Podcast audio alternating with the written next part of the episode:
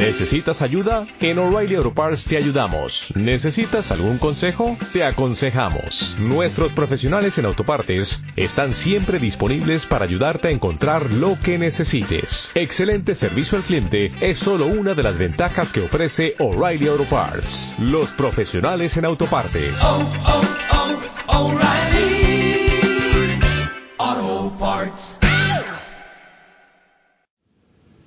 ¿Sí?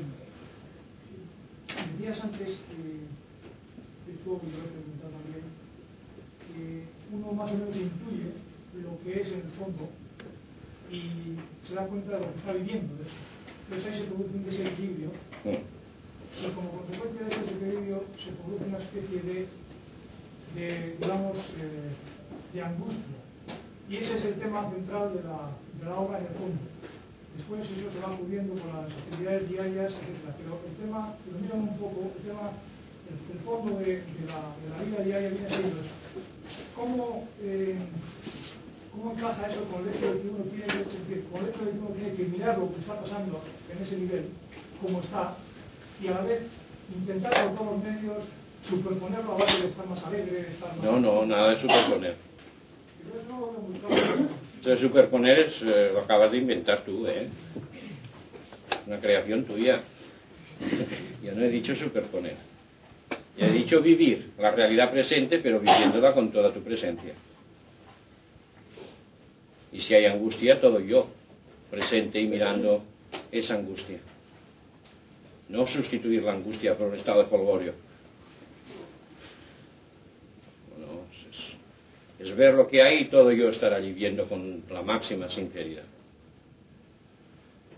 Lo que pasa que si la angustia la miras medio dormido, verás que la angustia va creciendo, va creciendo, va ocupando más y más todo tu campo de conciencia hasta que se hace totalmente insoportable. Es como un pozo sin fondo. Y esto es, es erróneo. Hay que mirar la angustia, pero siendo tú, tú. Sí, lo que pasa es que a la vez no se puede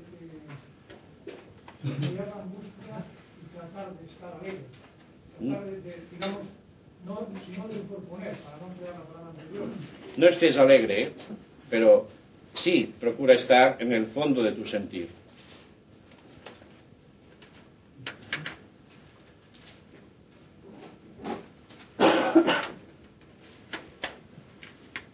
Bueno, sigamos.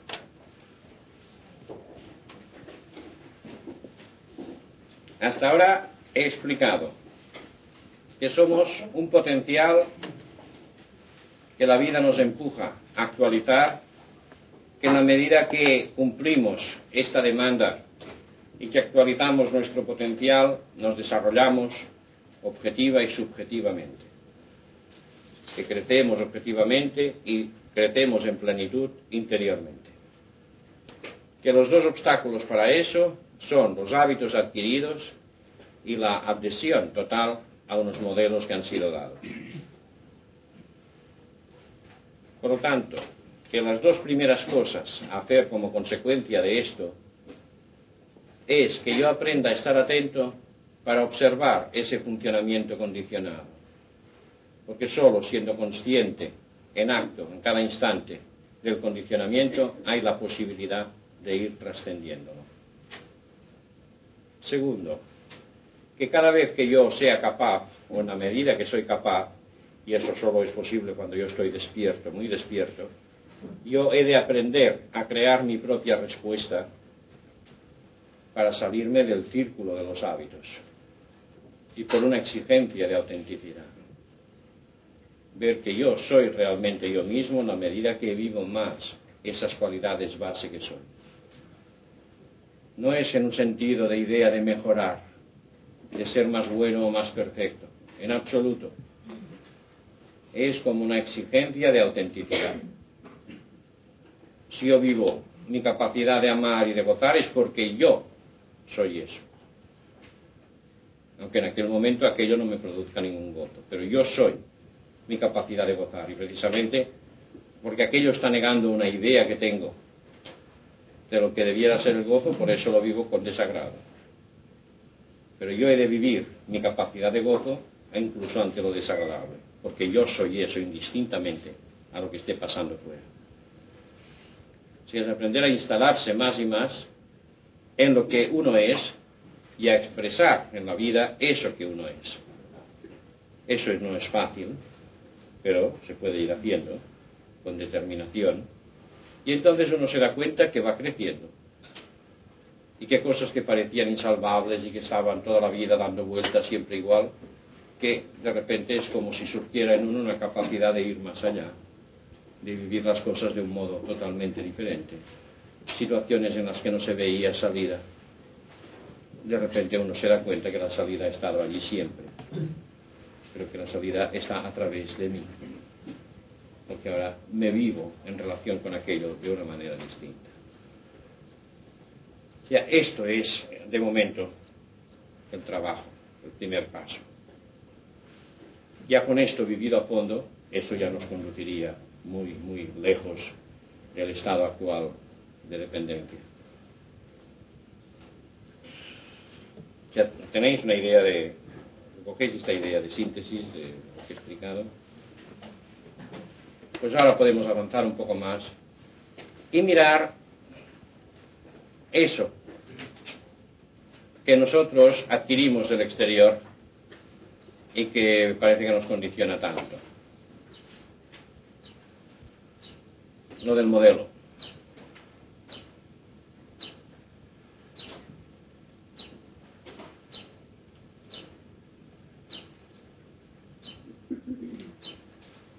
Decía que cuando somos pequeños se nos va educando. Que educar consiste en que se nos vaya diciendo lo que hay que hacer, cómo hay que hacerlo y lo que no hay que hacer.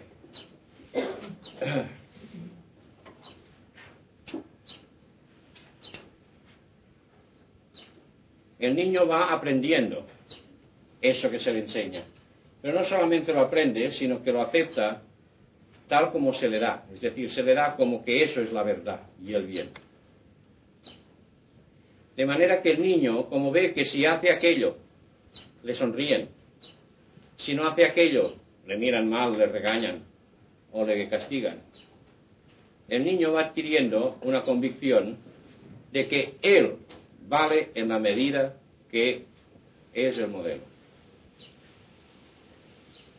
de que el niño se identifica a sí mismo como valor en tanto que modelo, que modo particular de ser. Mirad si, esto lo veis claro porque esto es capital, la clave interna. O sea que el niño no se siente aceptado por el hecho de que él es él, de que él es un ser, de que Él es un foco de inteligencia, un foco de amor y un foco de energía, de que Él es una individualidad central, aparte de cualquier modo de ser. Sino que el niño aprende que solamente se le valora, se le considera, en la medida que Él es o no un modo particular de hacer, está de acuerdo o no con el modelo que se le da. Por lo tanto, el niño va aceptando esta idea que se le da de que él no vale como ser, sino que su único valor está en su modo de ser. De que él no es, él es o bueno o malo, o listo o tonto. Pero él ser, él es, eso no existe, no tiene ningún valor. Y esto es muy importante, porque el ser este foco de inteligencia, de energía y de afectividad es algo central en el niño, en todo, en todo el mundo. Es algo central, surge del fondo, del fondo de la mente, del fondo de la afectividad, del fondo de todo el eje del cuerpo. Pero en cambio el modo de ser se adquiere a través de la mente concreta. Y entonces, claro, cuando el niño acepta, llega a aceptar eso que se le está imbuyendo de que él su valor está en el modo de ser, quiere decir que el niño necesita adquirir, retener ese modelo, ese modo de ser con su mente concreta.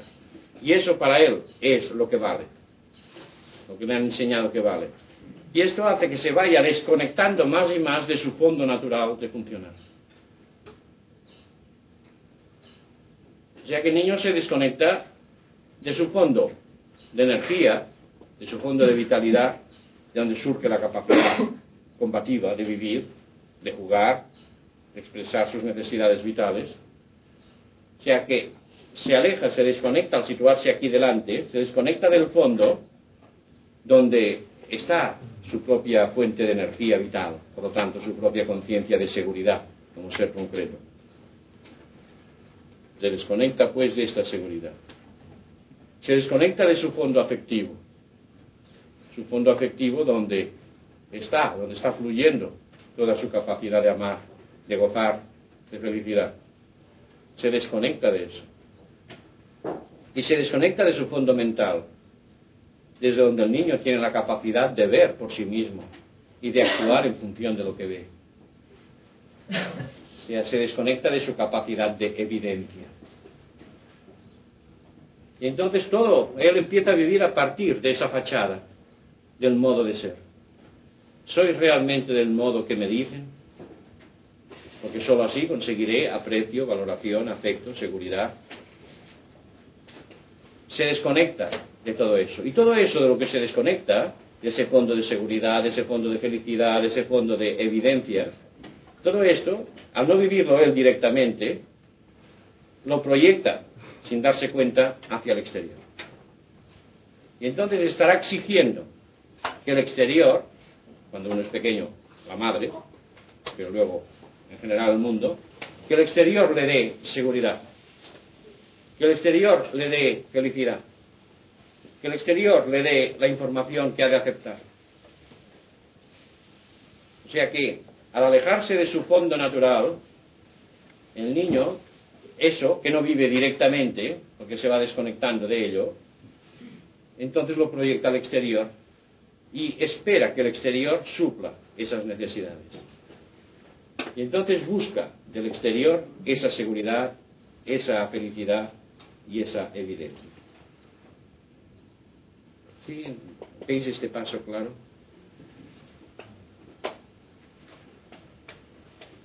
Si no lo veis claro, preguntad. ¿eh? Es que ahora vienen más cosas sobre esto. Este paso, tal como lo estoy explicando. ¿Sí?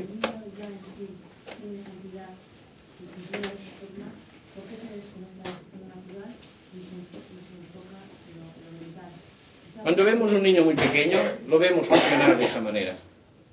¿Qué te digo? Un niño muy pequeño, si lo observas, como todos los animales, están funcionando con una espontaneidad total desde el fondo. Y es lo que hace la gracia, además. Pero en la medida que se va socializando, o sea, que se va, que va admitiendo a la sociedad, este niño se va situando en su zona cortical, en la parte más, más externa de su mente. Y como el modelo se le da con esta exigencia, eso está obligándole a que se sitúe ahí como centro, a crear un centro que no es el centro natural. O sea, este factor existe. No sé si este factor es el único o es el suficiente, pero que este factor existe, esto se demuestra, se, ve con, la propia experiencia. Ahora, puede ser muy bien que haya como una cierta predisposición a esa desconexión. Puede ser que haya un factor, si tú quieres llamarle hereditario, puedes llamarle kármico, puedes llamarle de, de maya, puedes llamarle de pecado original, puedes llamarle con el nombre que quieras. Pero que esto se produce y se cristaliza en ese momento es un hecho. Depende del tipo de educación que reciba. Ese fondo natural está ahí del todo, siempre. No, no. El fondo es el potencial, precisamente. En efecto. Sí, es que aquí lo que no es correcto es hablar de medidas, de cuantificar. Pero de momento es lo que aparece como potencial. Después ya os hablaré de eso más. Porque ese potencial a escala individual, de hecho, está viniendo de otros niveles distintos. Pero ahora de entrada hemos de simplificar al máximo para entender esos mecanismos. El momento es esto. El fondo está ahí, del fondo surge todo lo que soy capaz de vivir y uno se desconecta del fondo para instalarse en la mente externa y convierte esta mente externa en un centro artificial. Porque desde ese centro no solamente es que ahí hay el modelo, sino que desde esa mente exterior estará controlando constantemente su comportamiento. Estará tratando de ajustar su comportamiento, sus respuestas, para que estén de acuerdo con el modelo. Y reprimirá lo que no esté de acuerdo con el modelo. O sea que realmente es un centro alrededor del cual se va tejiendo, se va estructurando todo el modo de funcionar y de valorar de uno. Y ahora lo importante es que se entienda claro que esto implica, cuando se convierte en centro, en la desconexión del centro natural. Eso es lo que en este momento se trata de que se vea claro. ¿Sí? ¿Se puede revivir el momento de esa desconexión? Sí, sí, sí, sí. Muy claramente. Muy claramente. Todo esto se puede, lo explico porque se puede recuperar la experiencia concreta de todo esto.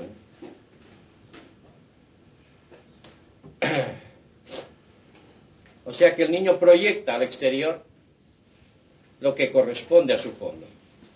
A no vivirlo directamente en el fondo, pero al haber la necesidad de ello, lo proyecta al exterior. Entonces es cuando está exigiendo que su madre le dé seguridad, le dé felicidad y le dé certeza en cuanto a, a las ideas, a la información.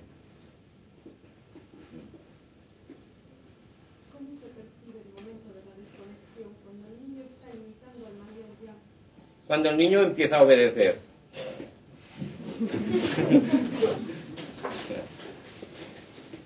No, hay más síntomas, ya lo explicaré ahora. Pero es cuando el niño empieza a obedecer, de hecho, ¿eh? se conoce además por otras cosas.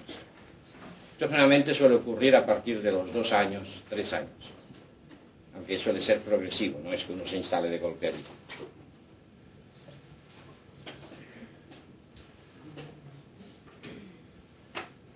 Entonces el niño, todo él está esperando que el exterior le dé esa plenitud, esa seguridad y esa certeza. Fijaos que él se ha desconectado del fondo para asegurarse este afecto y aceptación del exterior.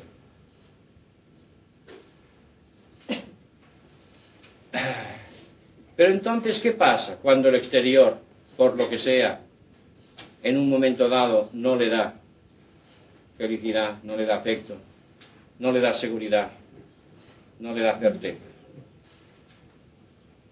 El niño se ha desconectado de su fondo, de donde podría surgir la respuesta natural óptima a cada situación. Está viviendo en su centro artificial. Pero el exterior le niega el afecto, la felicidad, la seguridad. Entonces este niño se encuentra sin soporte central ni sin soporte exterior. Y por unos momentos se encuentra totalmente aislado, desconectado, en una soledad total. Es el estado de angustia fundamental. Y esta angustia es triple, porque todo esto está funcionando en cada nivel hay la angustia mental de, que él creía que actuando de un modo tenía seguro. Si yo soy bueno, me querrán. Pero a veces él cree ser bueno y las cosas no funcionan bien. Entonces el niño tiene como una inseguridad total en el aspecto mental, no sabe. Aquello que le parecía claro, aquella información que tenía, que se había formado, falla le viene como una angustia en el aspecto mental. Es lo que luego se vivirá como angustia de identidad. ¿Quién soy yo? ¿O qué he de ser yo? Es la base de la angustia de identidad. En el aspecto afectivo el niño se siente que no recibe afecto. Y el niño pequeño necesita el afecto como necesita el aire y necesita los alimentos entonces se vive en una angustia de abandono, de soledad afectiva, de abandono. Fijaos que esto se produce, aunque solo sea por unos momentos que le falla al exterior. Porque por unos, esta necesidad la tiene en todo momento. Y cuando en un momento determinado le falla el exterior es suficiente para provocar eso. Y esa es la angustia de abandono, de soledad, de frustración afectiva. Y luego está en el aspecto de energía, que el niño ante esta situación de inseguridad y de, abandono se ve incapaz de poder hacer nada se siente impotente. Es la angustia de impotencia. O sea que está, siempre está esa triple angustia. Lo que pasa es que en unos casos se manifestará más en un aspecto que en otro. Pero siempre está esos tres aspectos. La angustia de identidad, la angustia de afectiva, de abandono y la angustia de impotencia o capacidad de hacer para solucionar las cosas. ¿Me seguís hasta ahora? Bien, sí, vamos juntos.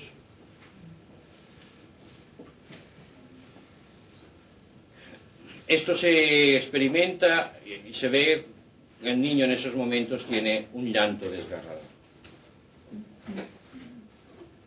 Muchas veces los mayores no están atentos, están tan acostumbrados a que el niño llore por tantas cosas. Y es como si no hubiera un afinamiento en la sensibilidad pero hay momentos que el llanto es desgarrador. No porque grite mucho, sino porque está surgiendo allí un desespero.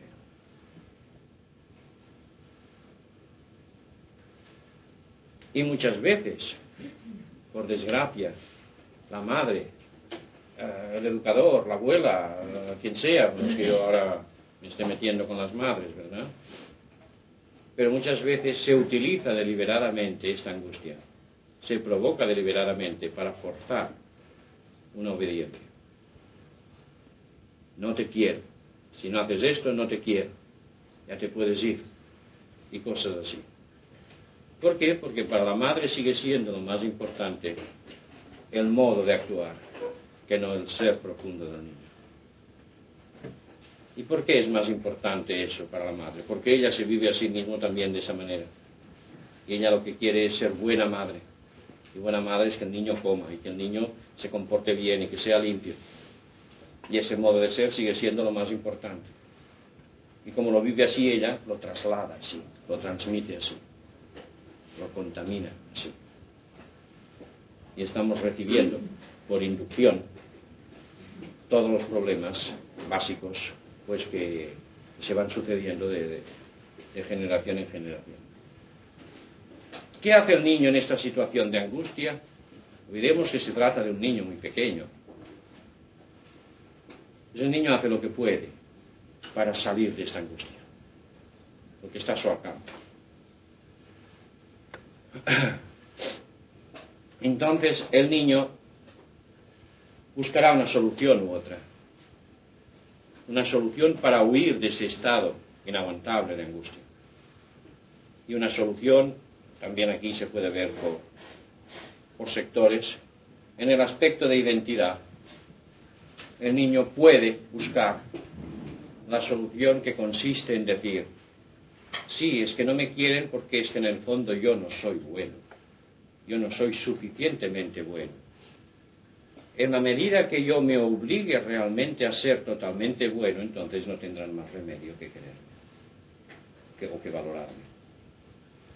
O sea que puede crear un supermodelo, que es la obligación de ser siempre totalmente bueno. Entonces esta idea le atenúa la angustia porque le abre como una esperanza. Y entonces el niño se adhiere a esa consigna que se convertirá en un modelo para el futuro llegar a ser totalmente, absolutamente bueno. Y ahí tenemos a las personas que luego están viviendo toda la vida bajo la obligación interior de ser siempre totalmente buenas. Que claro, como el ser bueno es una cosa que está apoyado por el modelo social y por el modelo religioso y por todos los modelos, pues parece que uno está en orden con todo. Pero la verdad es que la mayor parte de personas que juegan a ser buenas juegan a ser buenas simplemente porque están obedeciendo esta consigna. La necesidad imperiosa de sentirse buenas, ¿por qué? Porque si no surge de nuevo la angustia. Y a eso se llama una necesidad compulsiva. De que la persona se siente interiormente obligada, compulsivamente, a ser buena, porque si no, vuelve a surgir la angustia. No olvidéis que la decisión de ser bueno era para huir de la angustia de identidad. Por lo tanto, en la medida que yo no soy bueno, vuelve a surgir esta angustia que está ahí siempre. Está debajo de mi deseo de ser bueno. ¿Sí? ¿Entendéis este juego? Por eso, cuando la persona que está jugando a esto resulta que se equivoca, que falla, que no está a la altura de las circunstancias, le, le viene la angustia en forma de remordimiento, de culpabilidad, de un montón de cosas. Sí, es importantísimo entender cada cosa de esto que voy explicando, porque estoy hablando lo que es la armazón de nuestro modo de funcionar. No podemos entender realmente a nosotros mismos ni a los demás si no aprendemos a descubrir todo esto en nosotros. Y ahí está, este modelo de ser bueno luego se puede manifestar o no apuntarse a un curso de realización, por ejemplo, o, o, a lo que sea. Todo aquello que de algún modo venga con la aureola pues de ser mejor. Y puede no ser nada más que un mecanismo para huir de la angustia interior. Y esto se nota luego en el trabajo. Puede ser que en lugar de este modelo de voy a ser súper bueno, que el niño reaccione de otra manera. Puede ser que reaccione al revés. Que reaccione diciendo, yo he sido bueno y no me han comprendido, me han fallado, no hay derecho, yo protesto. Y el niño entonces siente una rebeldía frente a esta situación de rechazo. Y curiosamente, en la medida que él se siente en rebeldía, es como si se atenuara su angustia. Sea que al vivir la protesta, al vivir el rechazo, se siente más afirmativo, más él mismo, y la angustia tiende a disminuir. O sea que es un modo de sentirse fuerte, es un modo de sentirse afirmado. Y eso va a crear todo un estilo de comportamiento. Toda la vida se la pasará con el estilo de ir a la contra de la situación, de la autoridad, de lo exterior. Es lo que se llama una personalidad reactiva, que en la medida que se opone, se afirma. En la medida que no se opone, que cede, surge la angustia de nuevo que veis ahí también, es la necesidad compulsiva de oponerse, de reaccionar en contra.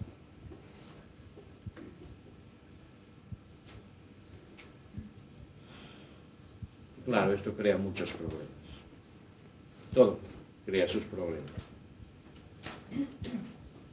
El primero que he dicho también crea sus problemas exactamente tan numerosos como los que puede crear este, solo que estos problemas son más aparatosos. Porque claro, por un lado necesita oponerse, pero para algo tiene que ponerse de acuerdo.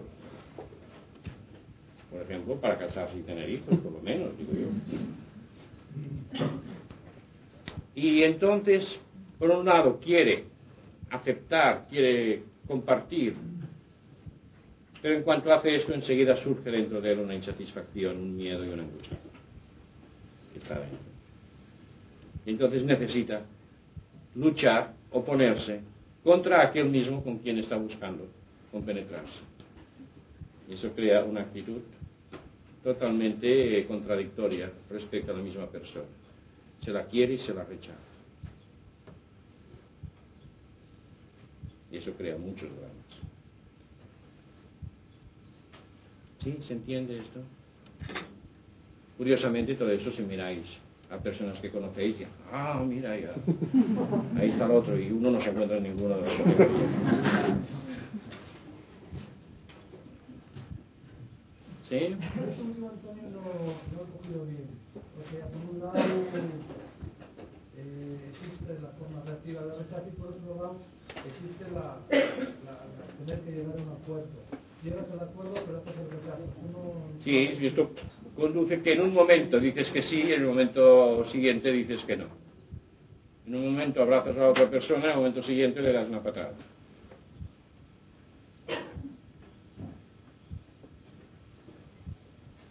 Y esto existe con mucha mayor frecuencia de lo que parece.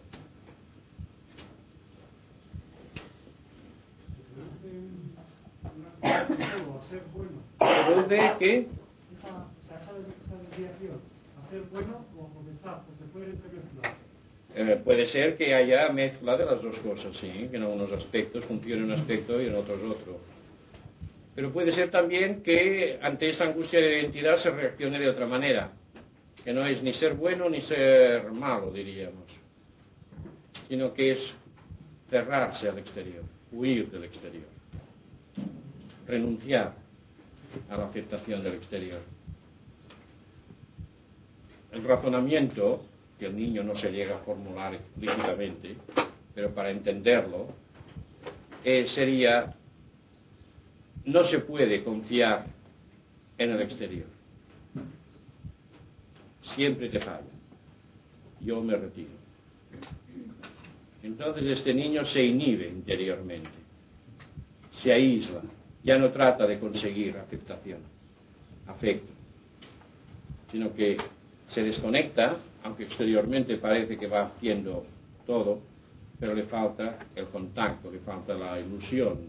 Y entonces se entierra a veces en, en imaginaciones o en estudios o en una productividad u otra, incapaz de una entrega, incapaz de asumir la vida, etc.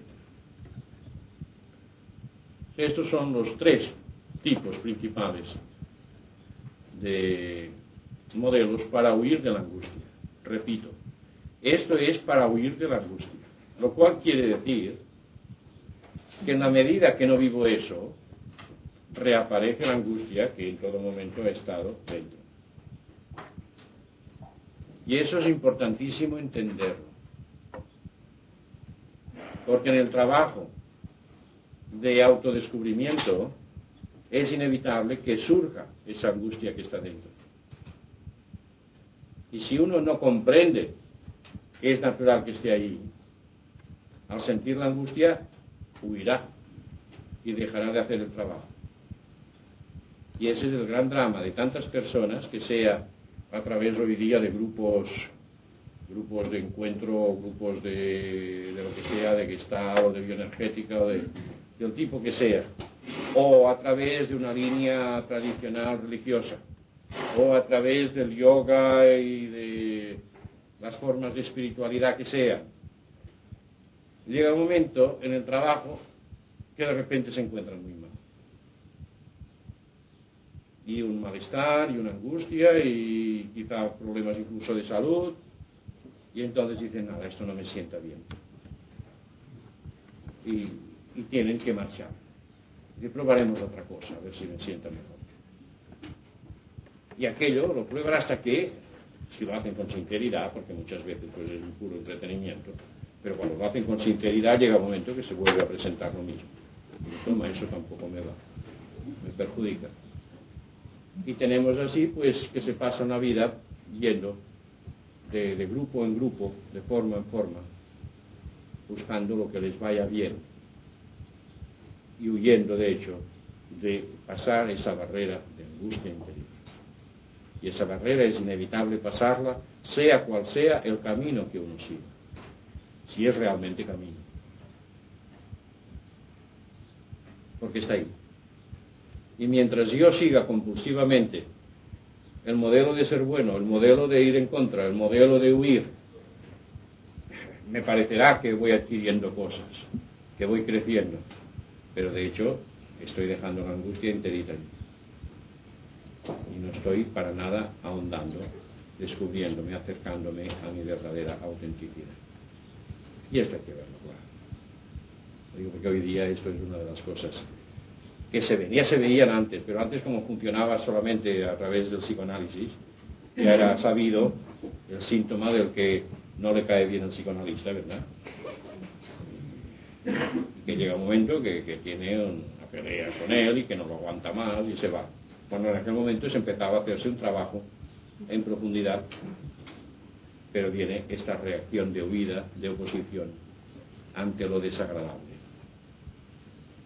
Y hoy día es lo mismo, pero como hay más posibilidades de trabajo, pues también todavía es más fácil decir, no, esto no me va, ahora probaré el centro. se pone allí, y venga a respirar y tal, hasta que llega un momento y Y así.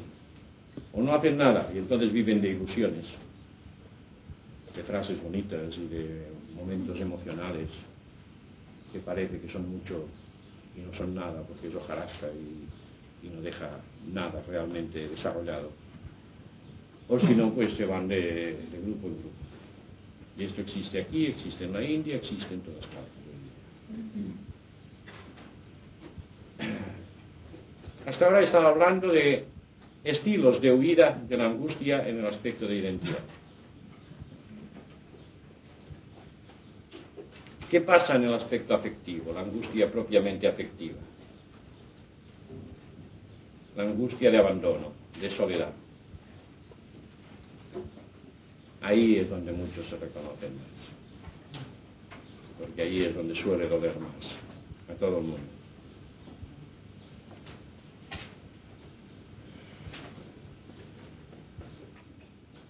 Hay varias soluciones también, porque depende mucho del modelo que se haya elegido en lo de la identidad. Lo que suele ser más habitual es la reacción de decir yo voy a conseguir como sea el que me quiera.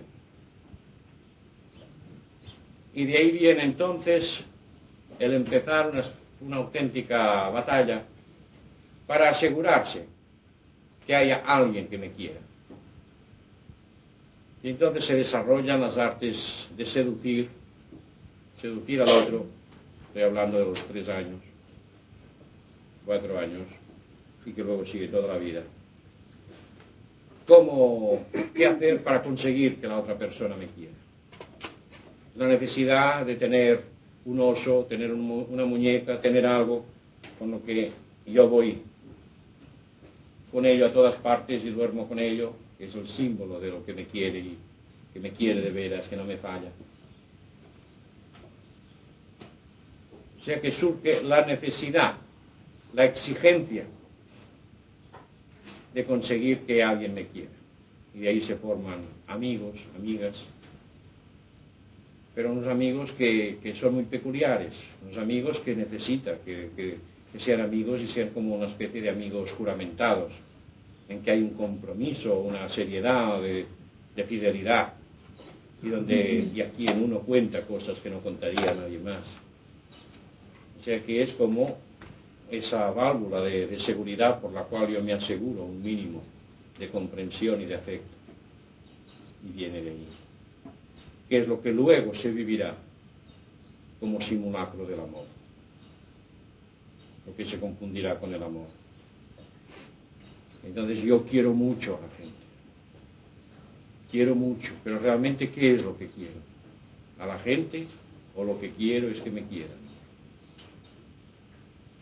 ¿Quiero a las personas a ellas mismas, por ellas mismas, o las quiero en la medida que me quieren? ¿Las quiero a ellas o quiero su amor? Y eso lo dice la experiencia en la medida que esa persona que me quiere me falla, todo aquel amor se convierte en resentimiento, en protesta o en odio. Lo cual quiere decir que yo no quería a la persona, sino que lo que estaba queriendo era su afecto. Es esta necesidad de asegurarse el afecto, esta necesidad compulsiva. Y cuando aquella persona me falla, me hace resurgir de nuevo mi angustia de abandono. ¿Sí? ¿Lo vais entendiendo eso? ¿Lo vais viendo? puede ser una persona o una cosa. Sí, sí, pueden ser cosas, pueden ser muchas personas. Y eso es lo que luego se confunde con el amor a las personas. Y no, eso no es el amor, es el amor infantil, es el amor egocentrado, es el amor que está centrado en mí. Yo quiero aquello que me hace sentir bien a mí.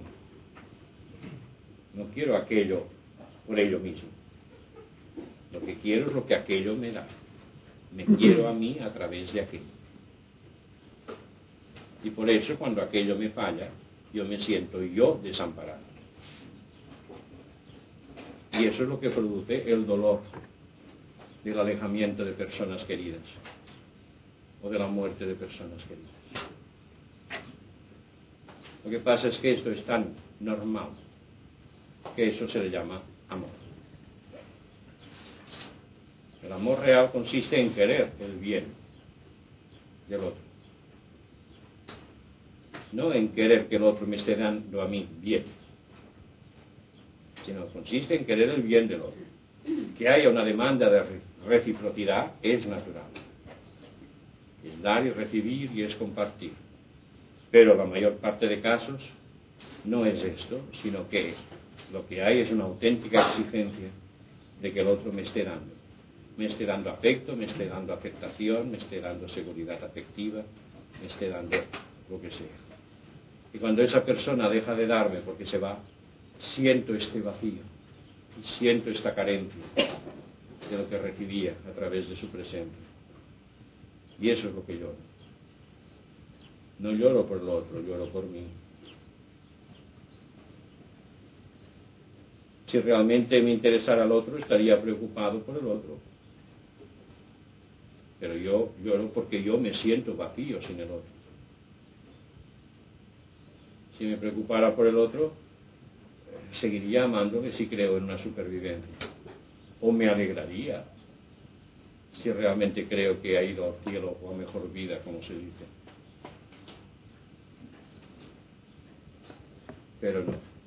Es casi una obligación llorar, es como una especie de, certificado social. yo amo a una persona y, la medida en que la amo es la medida en que la lloro cuando, cuando la pierdo. Todo, un tinglado social está montado sobre eso. A ver, si no lo veis claro, si queréis protestar, pues protestar.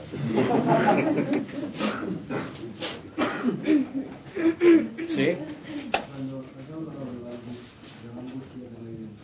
Sí.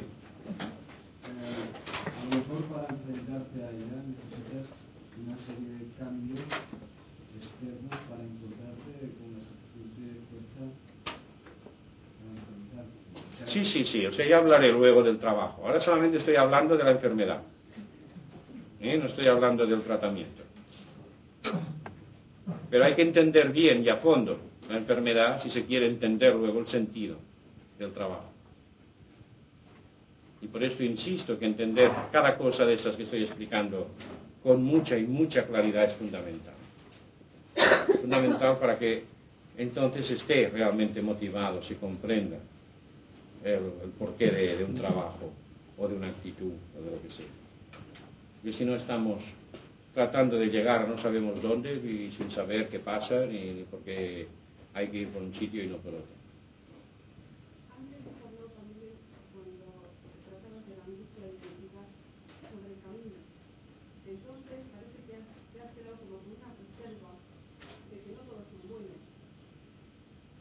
Si un camino es bueno en la medida que te conduce a, a un descubrimiento de tu verdad y de tu error. Pero hay muchos caminos que están prometiendo la luna sin que te enfrentes con tu error. Lo cual es un engaño total.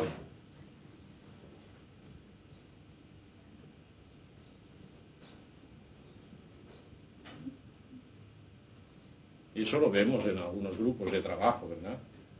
Es decir, no, no, no va a tener que haber ningún trabajo de autodescubrimiento, nada. El gurú lo va a hacer todo. O la gracia lo va a hacer todo. O lo que sea, lo va a hacer todo. Miremos luego lo que pasa. No los primeros dos, seis meses. Miremos luego lo que pasa. Y veréis que si allí se trabaja, realmente allí sale todo. Que son las crisis del trabajo. Ahora hay algunos que consiguen ir flotando sin llegar a hacer nada. Y entonces, pues estos da la ilusión de que están viviendo pues una euforia y una cosa muy bonita, pero sin llegar a descubrir nada. La realización es descubrir lo que soy detrás de lo que he puesto yo encima. Es un descubrimiento, no es una adquisición. La realización es quitar todo lo que he ido poniendo encima, que son ideas, que son creencias, son emociones, son hábitos. Y detrás de todo eso estoy yo realmente, lo que yo soy de un modo natural. Por lo tanto, no se puede llegar a eso si yo no, no quito todo, todo el tinglado que he ido montando encima. Ahora ese montado se puede desmontar de muchas maneras, pero hay que ir a por él. Hay muchos modos de trabajar todo esto, pero todos los modos, absolutamente todos, incluyen el pasar por ello. Con un lenguaje, con otro lenguaje, con un estilo, con otro estilo, pero enfrentarse con ello del todo. Entonces, todas las vías que están prometiendo que no hace falta hacer este trabajo a nivel del interior, del inconsciente, del autodescubrimiento, de todo lo negativo, ya, ya lo veréis. Veréis que, que, no, que no van. Pueden dar cosas, pero no en llegar a la autenticidad. Se pueden tener muchas experiencias a muchos niveles. Eso, desde luego, y hablaremos de ello. Pero eso no es la realización, eso no es llegar a ser uno mismo. Yo puedo crecer por un lado, por otro lado, y tener muchas experiencias y vivir con todos los escombros encima. La realización es algo muy simple, muy simple. Es quitar todo lo que es complejo, para que quede lo simple. Es la vuelta a lo original. Lo que eternamente soy en el ser y como ser. Y todo lo demás es material añadido en mi mente. Y por eso la realización se llama liberación.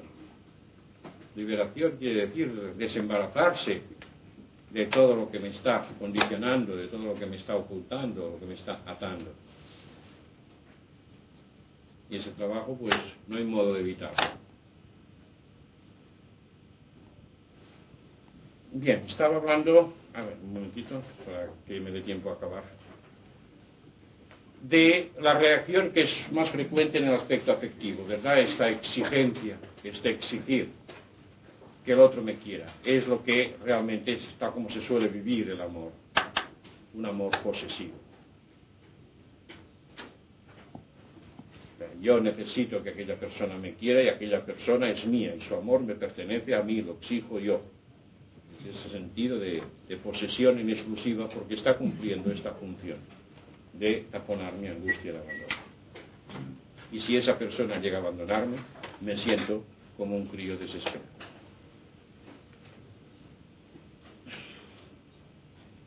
En el aspecto energía, la angustia de impotencia genera en mí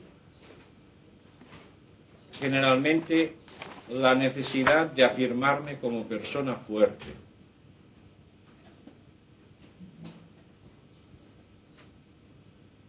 ¿Y cómo puede ser, ser fuerte cuando de hecho me estoy viviendo como un desgraciado? Pues solamente hay un modo, imaginativamente. Empiezo a imaginar y empiezo a juzgar. Entonces yo utilizo mi mente y mi imaginación como una herramienta para vivirme como persona fuerte, para huir de mi angustia de sentirme impotente. Y entonces sueño en que un día llegaré a ser muy fuerte, muy valioso, muy poderoso, o sueño con unas venganzas. Sueño siempre de un modo u otro con llegar a ser una persona fuerte. Y a la vez estoy utilizando la mente para juzgar al otro y condenarlo, para minimizarlo. El otro, que se ha creído? Si no vale nada, si es un desgraciado. O sea, en la medida que en la mente yo estoy negando el valor del otro, me estoy afirmando implícitamente a mí que me sitúo por encima ya que lo juzgo y lo condeno. Veis, está utilizando el pensar como herramienta de poder. Y de ahí viene la necesidad de estar pensando y juzgando tanto. Y si os observáis un poco, veréis, cuanto peor os sintáis, más necesidad tenéis de juzgar y de condenar a todos los que se refieren a vuestras circunstancias. En cambio, cuanto más felices sois, menos necesidad de juzgar y mucho menos de condenar. La mente está haciendo esta función simbólica de poder, de afirmarse como ser poderoso, superior. Y esto hace que yo esté manteniendo constantemente una actitud de juicio. Constantemente estoy evaluando a las personas y las estoy juzgando, porque eso me mantiene a mí como una especie de sensación de ser yo más coherente y más fuerte y más independiente en relación con los otros. Y por eso vemos esa facilidad con que todo el mundo está juzgando a todo el mundo. Que si se escucha un poco objetivamente da risa y da pena a la vez. Como sin conocer realmente a otro, todo el mundo alegremente pues está echando su papeleta votando a favor o en contra, o juzgando o atribuyéndole esto o lo otro. O sea que con todo eso ya veis, tenemos un armazón de cómo se construye nuestro estilo habitual de vida. Todo esto que estoy explicando es para que uno lo mire en sí mismo. Es para que uno lo descubra en sí mismo. No es una lección de, psicología dinámica para archivarla en la mente. Sino que es una hipótesis de trabajo para que uno observe en sí mismo y vea qué es lo que está pasando, qué hay de cierto de todo eso que estoy explicando en uno mismo. Y entonces veis el observar ya va teniendo, además de una observación básica general, ya va teniendo un sentido más particular. Ir observando toda esa dinámica, ir descubriendo todo ese tinglado y todavía veremos más cosas sobre esto. Ahora, preguntas sobre esto explicado hoy. ¿Sí?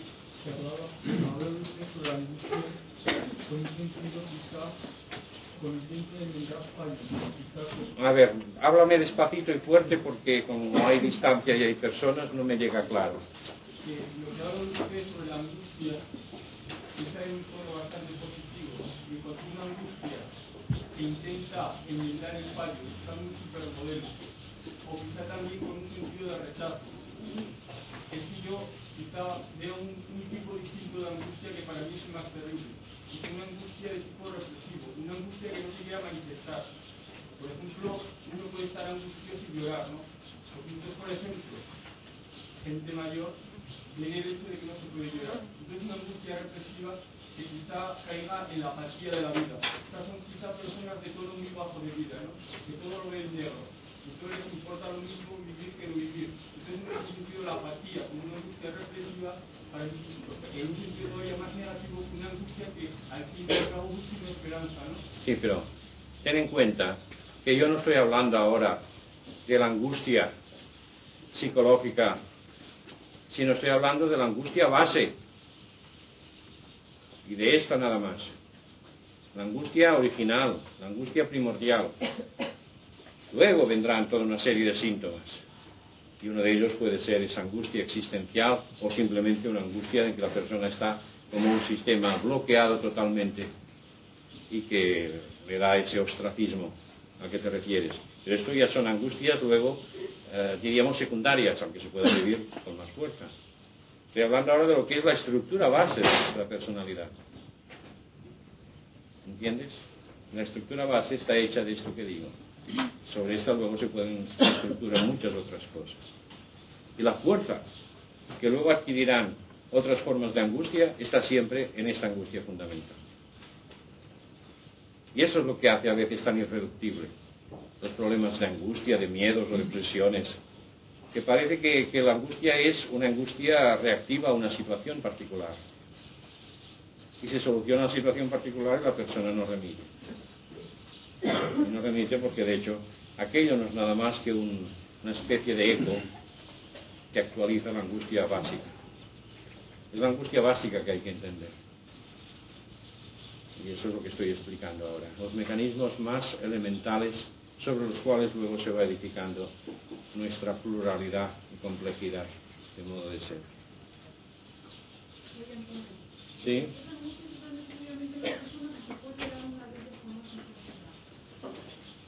Pues parece que en algunas personas se da con más intensidad. Se da con más intensidad cuanto más radical ha sido la desconexión del fondo y luego más brutal ha sido el sentirse exteriormente desamparado.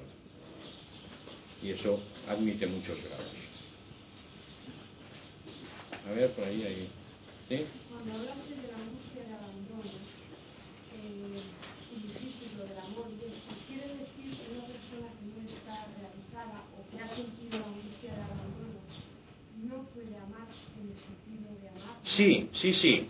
O sea, curiosamente, a pesar de que la persona esté handicapada por ese problema básico de angustia, es posible que además esté funcionando algo muy genuino. Pero lo curioso es que entonces se mezcla una cosa y la otra. Y en la persona se observa un momento, un movimiento, quizá muy auténtico, muy espontáneo, de un amor verdadero, y al momento siguiente surge la reacción posesiva de, de la angustia.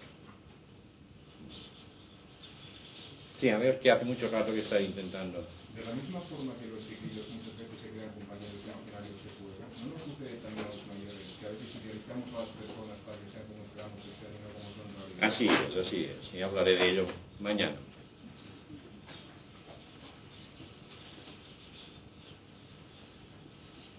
¿Hay alguna juzgar y comparar? Me imagino que es distinto. ¿No? Muy distinto. Todo juicio siempre es una comparación.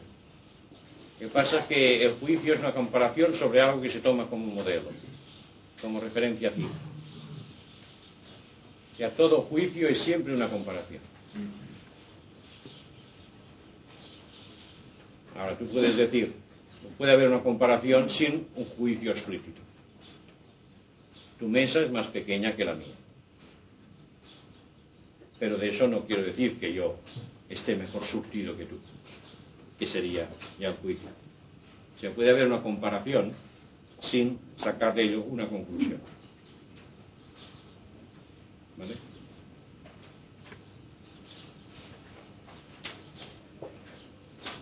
¿Sí? En el supuesto de que se pudiera conseguir, aunque fuera muy difícil, educar a un niño sin mostrarle modelos y, y entonces no hubiera la desconexión de su centro, ¿este niño sería un, un ser adaptado a la sociedad actual y viviría feliz? ¿O se El- la adaptación a la sociedad actual te debería aprenderla. O sea, no sería naturalmente adaptado, sería naturalmente adaptable. Pero la adaptación debería conseguirla y a través de un aprendizaje. Sea, la, educación debiera tener tres objetivos fundamentales. El primero, el más primario, es ayudar a que cada uno llegue a ser más él mismo. El segundo es a enseñar los modos de convivencia y de ahí los modelos sociales. Y el tercero, a transmitir un patrimonio cultural. Y por este orden. Y generalmente lo que se hace es poner el segundo y el tercero como si fueran los únicos. Y al primero se le supone, como se dice en el ejército, del valor personal.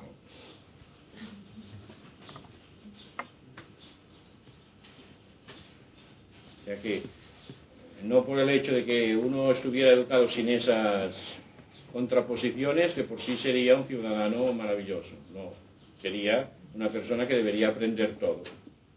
Debería aprender los modos de, saludarse, lo que está permitido decir, lo que no está permitido decir, eh, los modos de vestir, de comportarse, lo que quiere decir una luz roja, etcétera, etcétera. debería aprender. Por eso puede haber una persona muy sana en el sentido psicológico profundo y no obstante ser una persona que no está adaptada, que no ha aprendido a convivir. Y al revés, personas que son maravillosas en el aspecto de adaptación a convivir y que son unas ánimas en pena. Viven totalmente alejados de sí mismos y todo es puro artificio, todo es pura apariencia. Pero parece ser que, que todo, esto, todo este comportamiento eh, lo trae nuestra naturaleza. No, digo que se ha adquirido todo eso. Pero se ha adquirido pues, en el momento que, que se ha producido, entonces es, es parte de la naturaleza. No, no es parte de la naturaleza, es parte de lo adquirido por el comportamiento particular que tiene el hombre. Pero el hombre se comporta según su naturaleza, ¿no? No. Esto es adquirido y transmitido exteriormente, inducido exteriormente. Y a su vez esto fue inducido por los que lo inducen. Pero inducido exteriormente, ¿quiénes son los inductores? En este caso los padres, que a su vez fueron ellos inducidos por sus propios padres. Y así si quieres te remontas a Adán y a la manzana y a la serpiente y a todo el lío eso, parece ser que lo trae la naturaleza como trae ahora también esa inquietud de profundizar. Es importante que te des cuenta que no es la naturaleza. La naturaleza humana, No, no. ¿no? La naturaleza humana no tiene intrínsecamente eso, porque eso se puede quitar. ¿Y cómo se lo ha adquirido? Ahí está. Se ha adquirido pues porque algo ha funcionado mal, pero no la naturaleza en el sentido de lo que es original, natural. Entonces tú me hablas del origen del mal. El origen del mal puede ser el error, la ignorancia, puede ser muchos nombres que podemos dar que no explica ninguno, la cosa del todo, pero que es algo de algún modo superpuesto a la naturaleza humana. Y la prueba de que es superpuesto es que se puede eliminar. Si fuera inherente, no se podría eliminar. Y no solo eso, sino que todos soñamos con esa eliminación. Puede ser un paso dentro de nuestra, de nuestra evolución. ¿no? Puede ser un paso en nuestra evolución, pero quiere decir que nuestra evolución no está eso. Esto es un cuerpo extraño metido en el ojo de nuestra evolución. Para, para que evolucionemos o volvamos, No, no, ¿no? no necesariamente. Ya no se ve ninguna ventaja. Yo, tampoco. Te digo que no es inherente a la naturaleza. Es el problema del mal. Entonces, todas las tradiciones han explicado el mal a su modo. Que si el hombre pues hizo mal uso de la libertad y entonces pues la serpiente y la manzana y todo eso. Por eso hay que cuidado con las manzanas. En otros sitios te dicen que, no, que simplemente pues que es maya, es decir, que el ser creador se, reviste a sí mismo de una especie de sueño para jugar a descubrirse de nuevo. Y en otro sitio pues te dirán que son uno bueno y uno malo, que están luchando desde el principio a ver quién gana. Pero todos son explicaciones que señalan hacia la cosa, pero que no la explican. De hecho, lo que para mí pudiera ser una hipótesis más aceptable respecto al mal en el hombre, a este mal, es decir que la mente humana es algo nuevo en la evolución de la especie y que de hecho no está plenamente desarrollada. Y que por lo tanto en la medida que se sitúa en un sitio se desconecta del otro porque es como si no tuviera capacidad de integración suficiente. Y por eso, en el momento en que por la presión social se identifica con la parte externa, concreta, de modelos, entonces se desconecta, se ausenta del fondo. Y que el trabajo consiste en llegar a esa conexión simultánea con el fondo y con la superficie.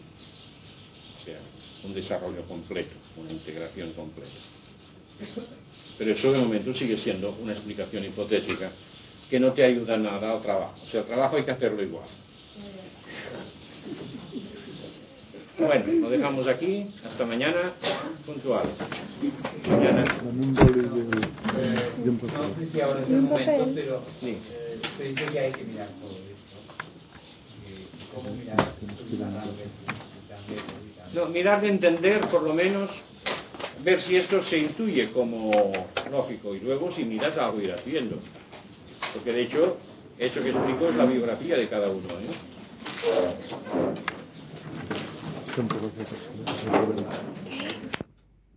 Aquí termina la sesión de la tarde del día primero